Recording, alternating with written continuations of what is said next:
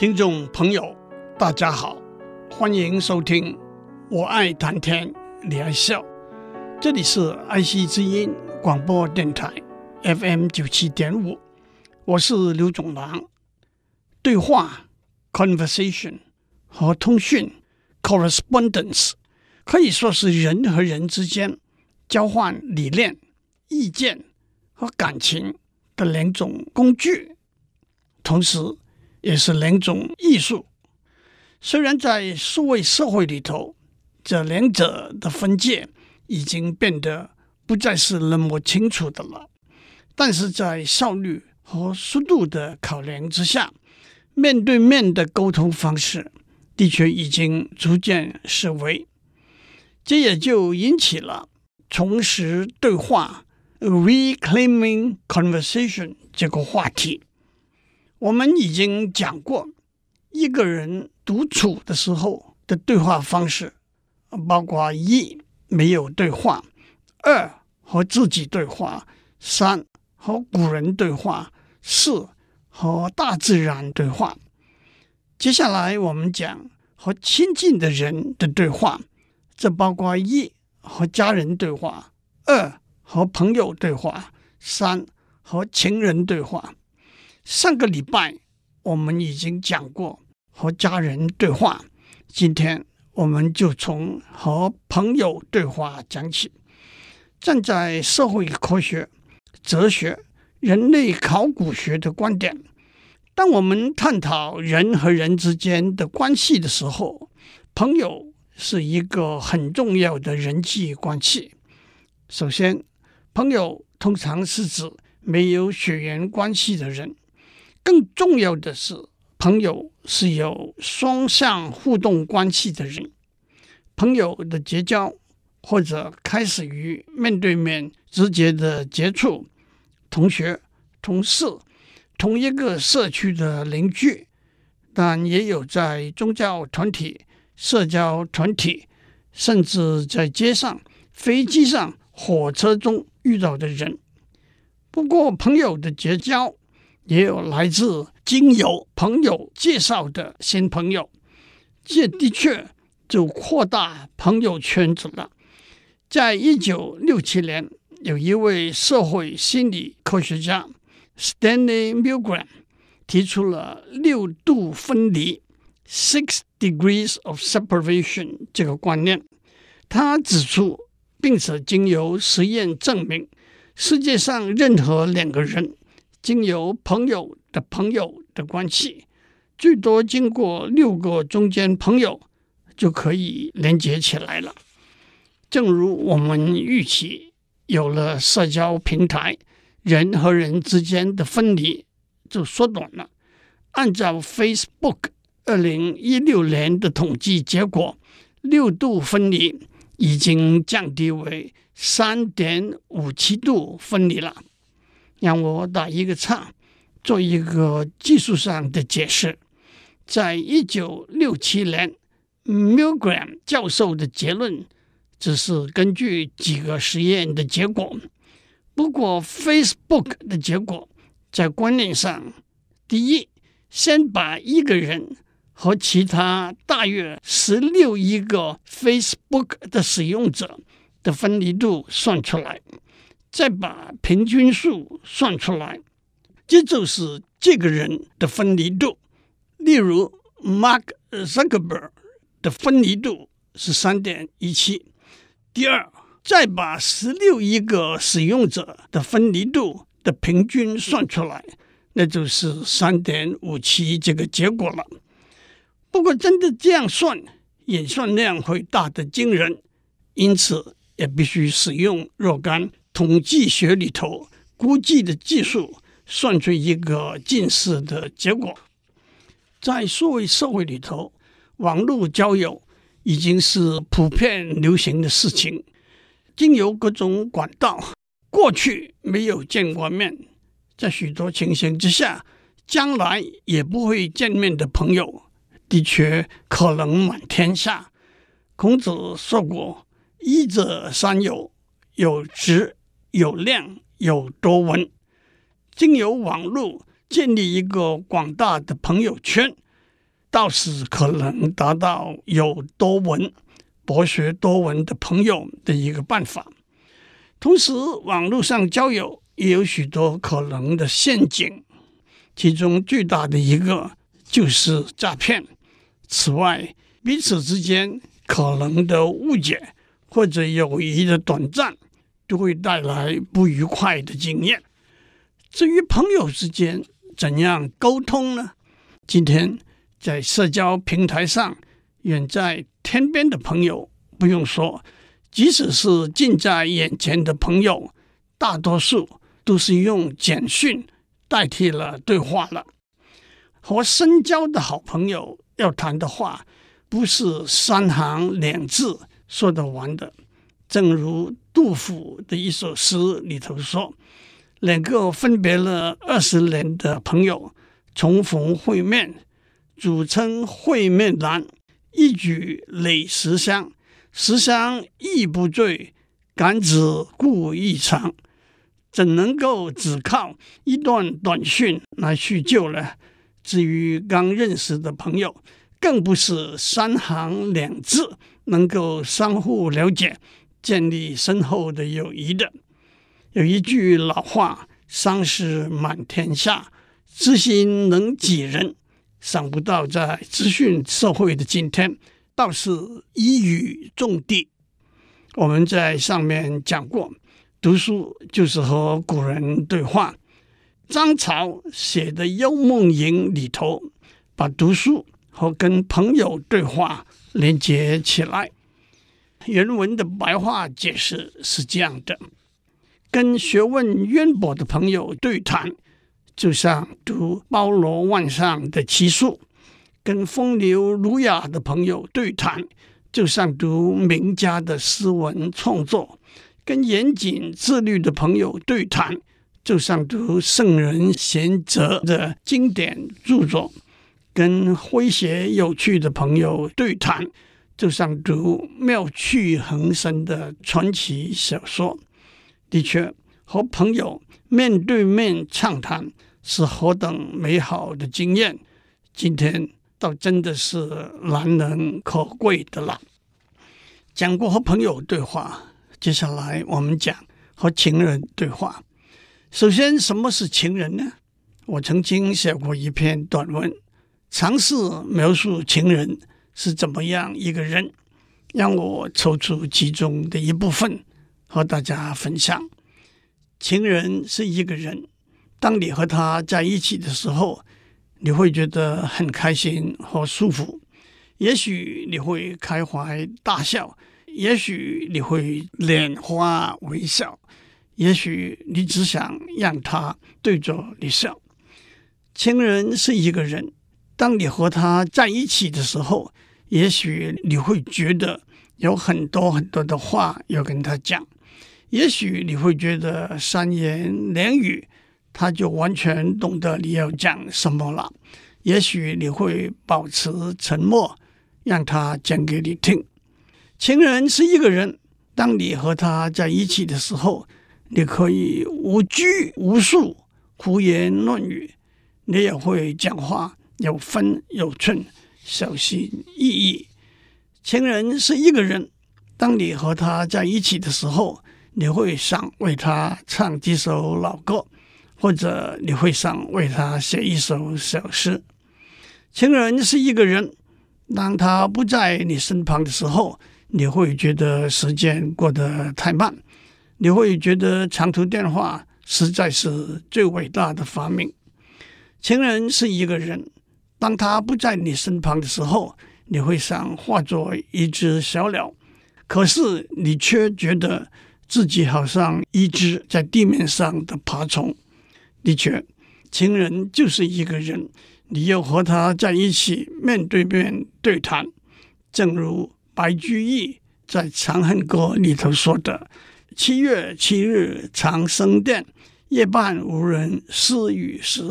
在天愿作比翼鸟，在地愿为连理枝。”情人就是一个人。当你和他不在一起的时候，你就不想和任何人对话了。也正如柳永在《雨霖铃》里头说：“此去经年，应是良辰好景虚设，便纵有千种风情，更与何人说？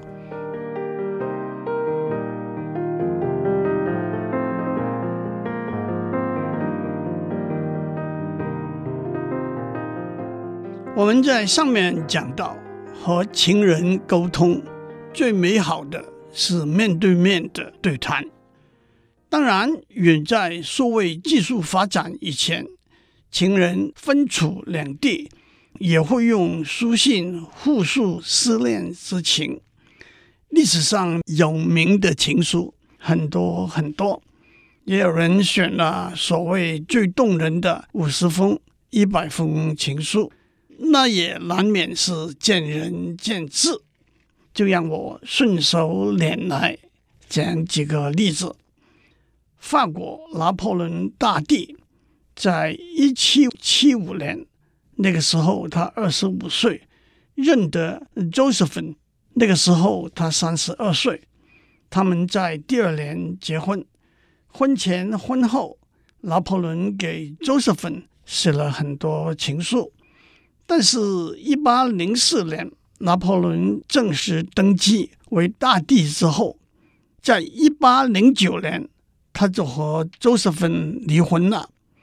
不过，到了一八二一年，拿破仑被放逐在南大西洋圣赫勒拿孤岛上逝世的时候，还念念不忘周瑟芬的名字。我从拿破仑。给周瑟芬的信里头找了几段，爱情会让一个人拥有无穷的力量，也成为他征战南北的最大动力。你的爱情让我一往无前，一想到你，我就如醉如痴。自从与你分别，我一直郁郁寡欢，我唯一的幸福。就是与你相依相守，在无尽的记忆里重温你的吻、你的泪水和你甜蜜的妒忌。我不久以前爱上了你，自那以后，我对你的爱又增加了一千倍。我也想看到你一些不足的地方，少几分美丽，少几分优雅，少几分温柔。少几分善良，但是永远不要嫉妒，不要流泪。你的泪让我的脑袋失控，我的热血沸腾。司马相如是西汉有名的词赋家。汉景帝的时候，他做官并不得志。有一次，他回到家乡，当地的富豪卓王孙设宴请客。司马相如在宴席上弹琴助兴，卓王孙的女儿卓文君因为丈夫刚刚过世，回到娘家守寡。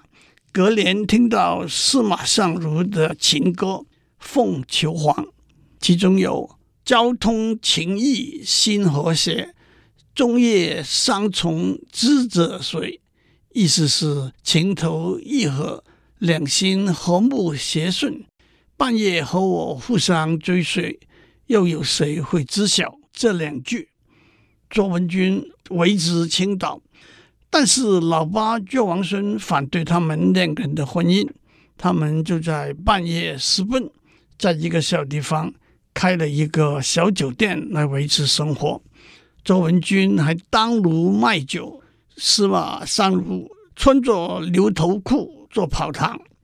其实后来，周王孙也回心转意，资助他们过着不错的生活。后来，司马相如受到汉武帝的赏识，飞黄腾达。他写的《子虚赋》《上林赋》都是经典名作。在京城上任的日子里，过着灯红酒绿的生活，逐渐冷落了卓文君，还起了纳妾的念头。卓文君给司马相如写了一封信，里头的一首诗就是有名的《白头吟》，其中有“愿得一心人，白头不相离”之句。司马相如写了一封回信。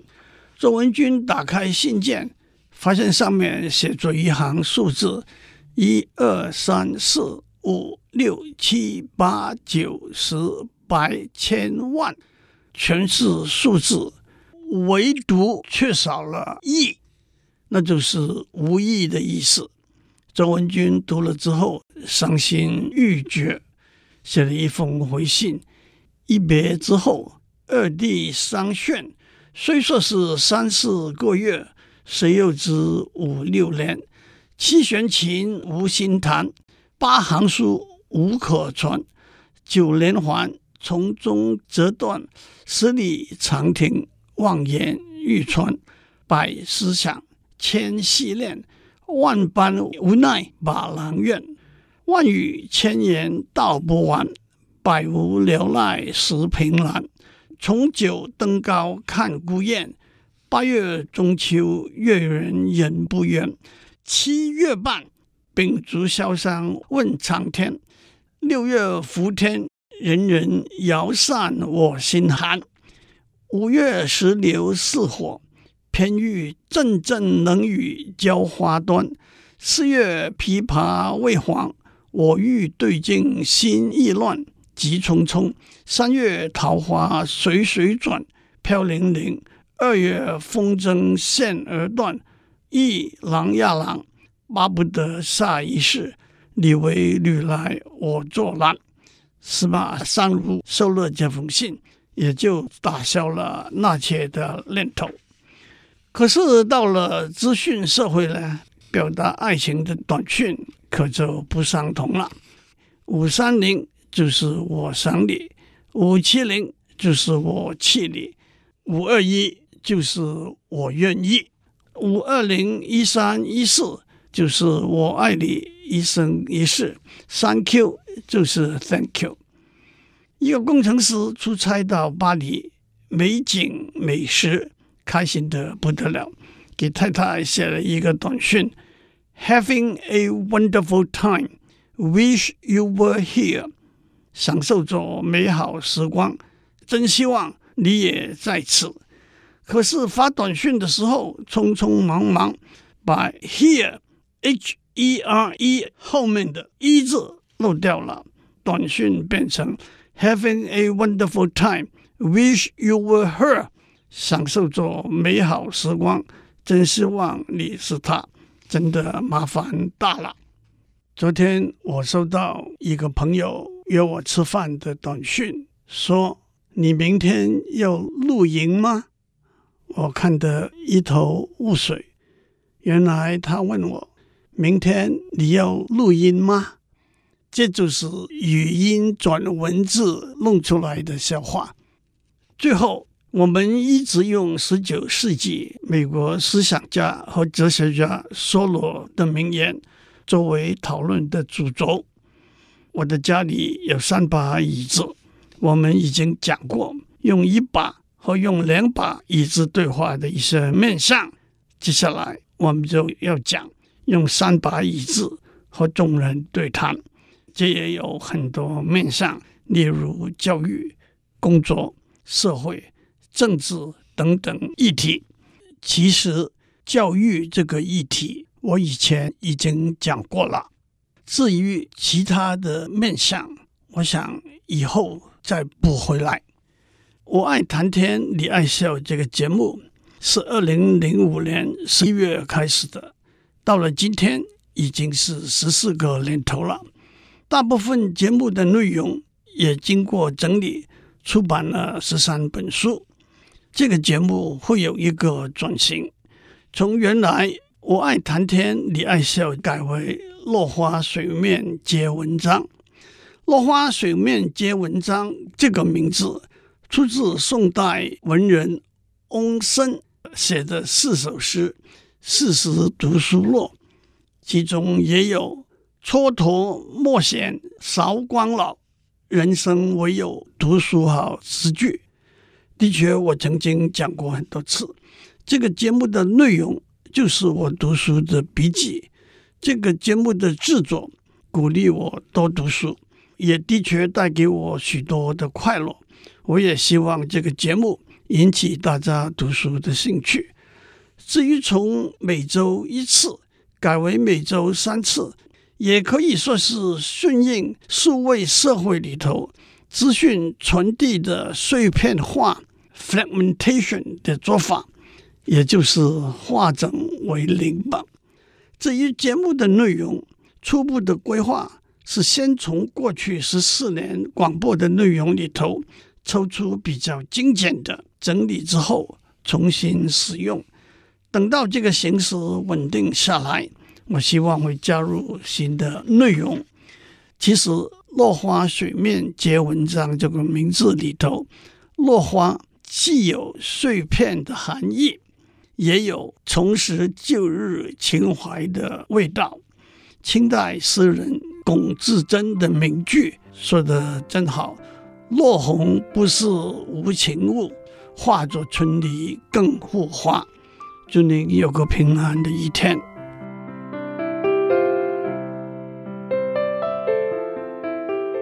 以上内容由台达电子文教基金会赞助播出。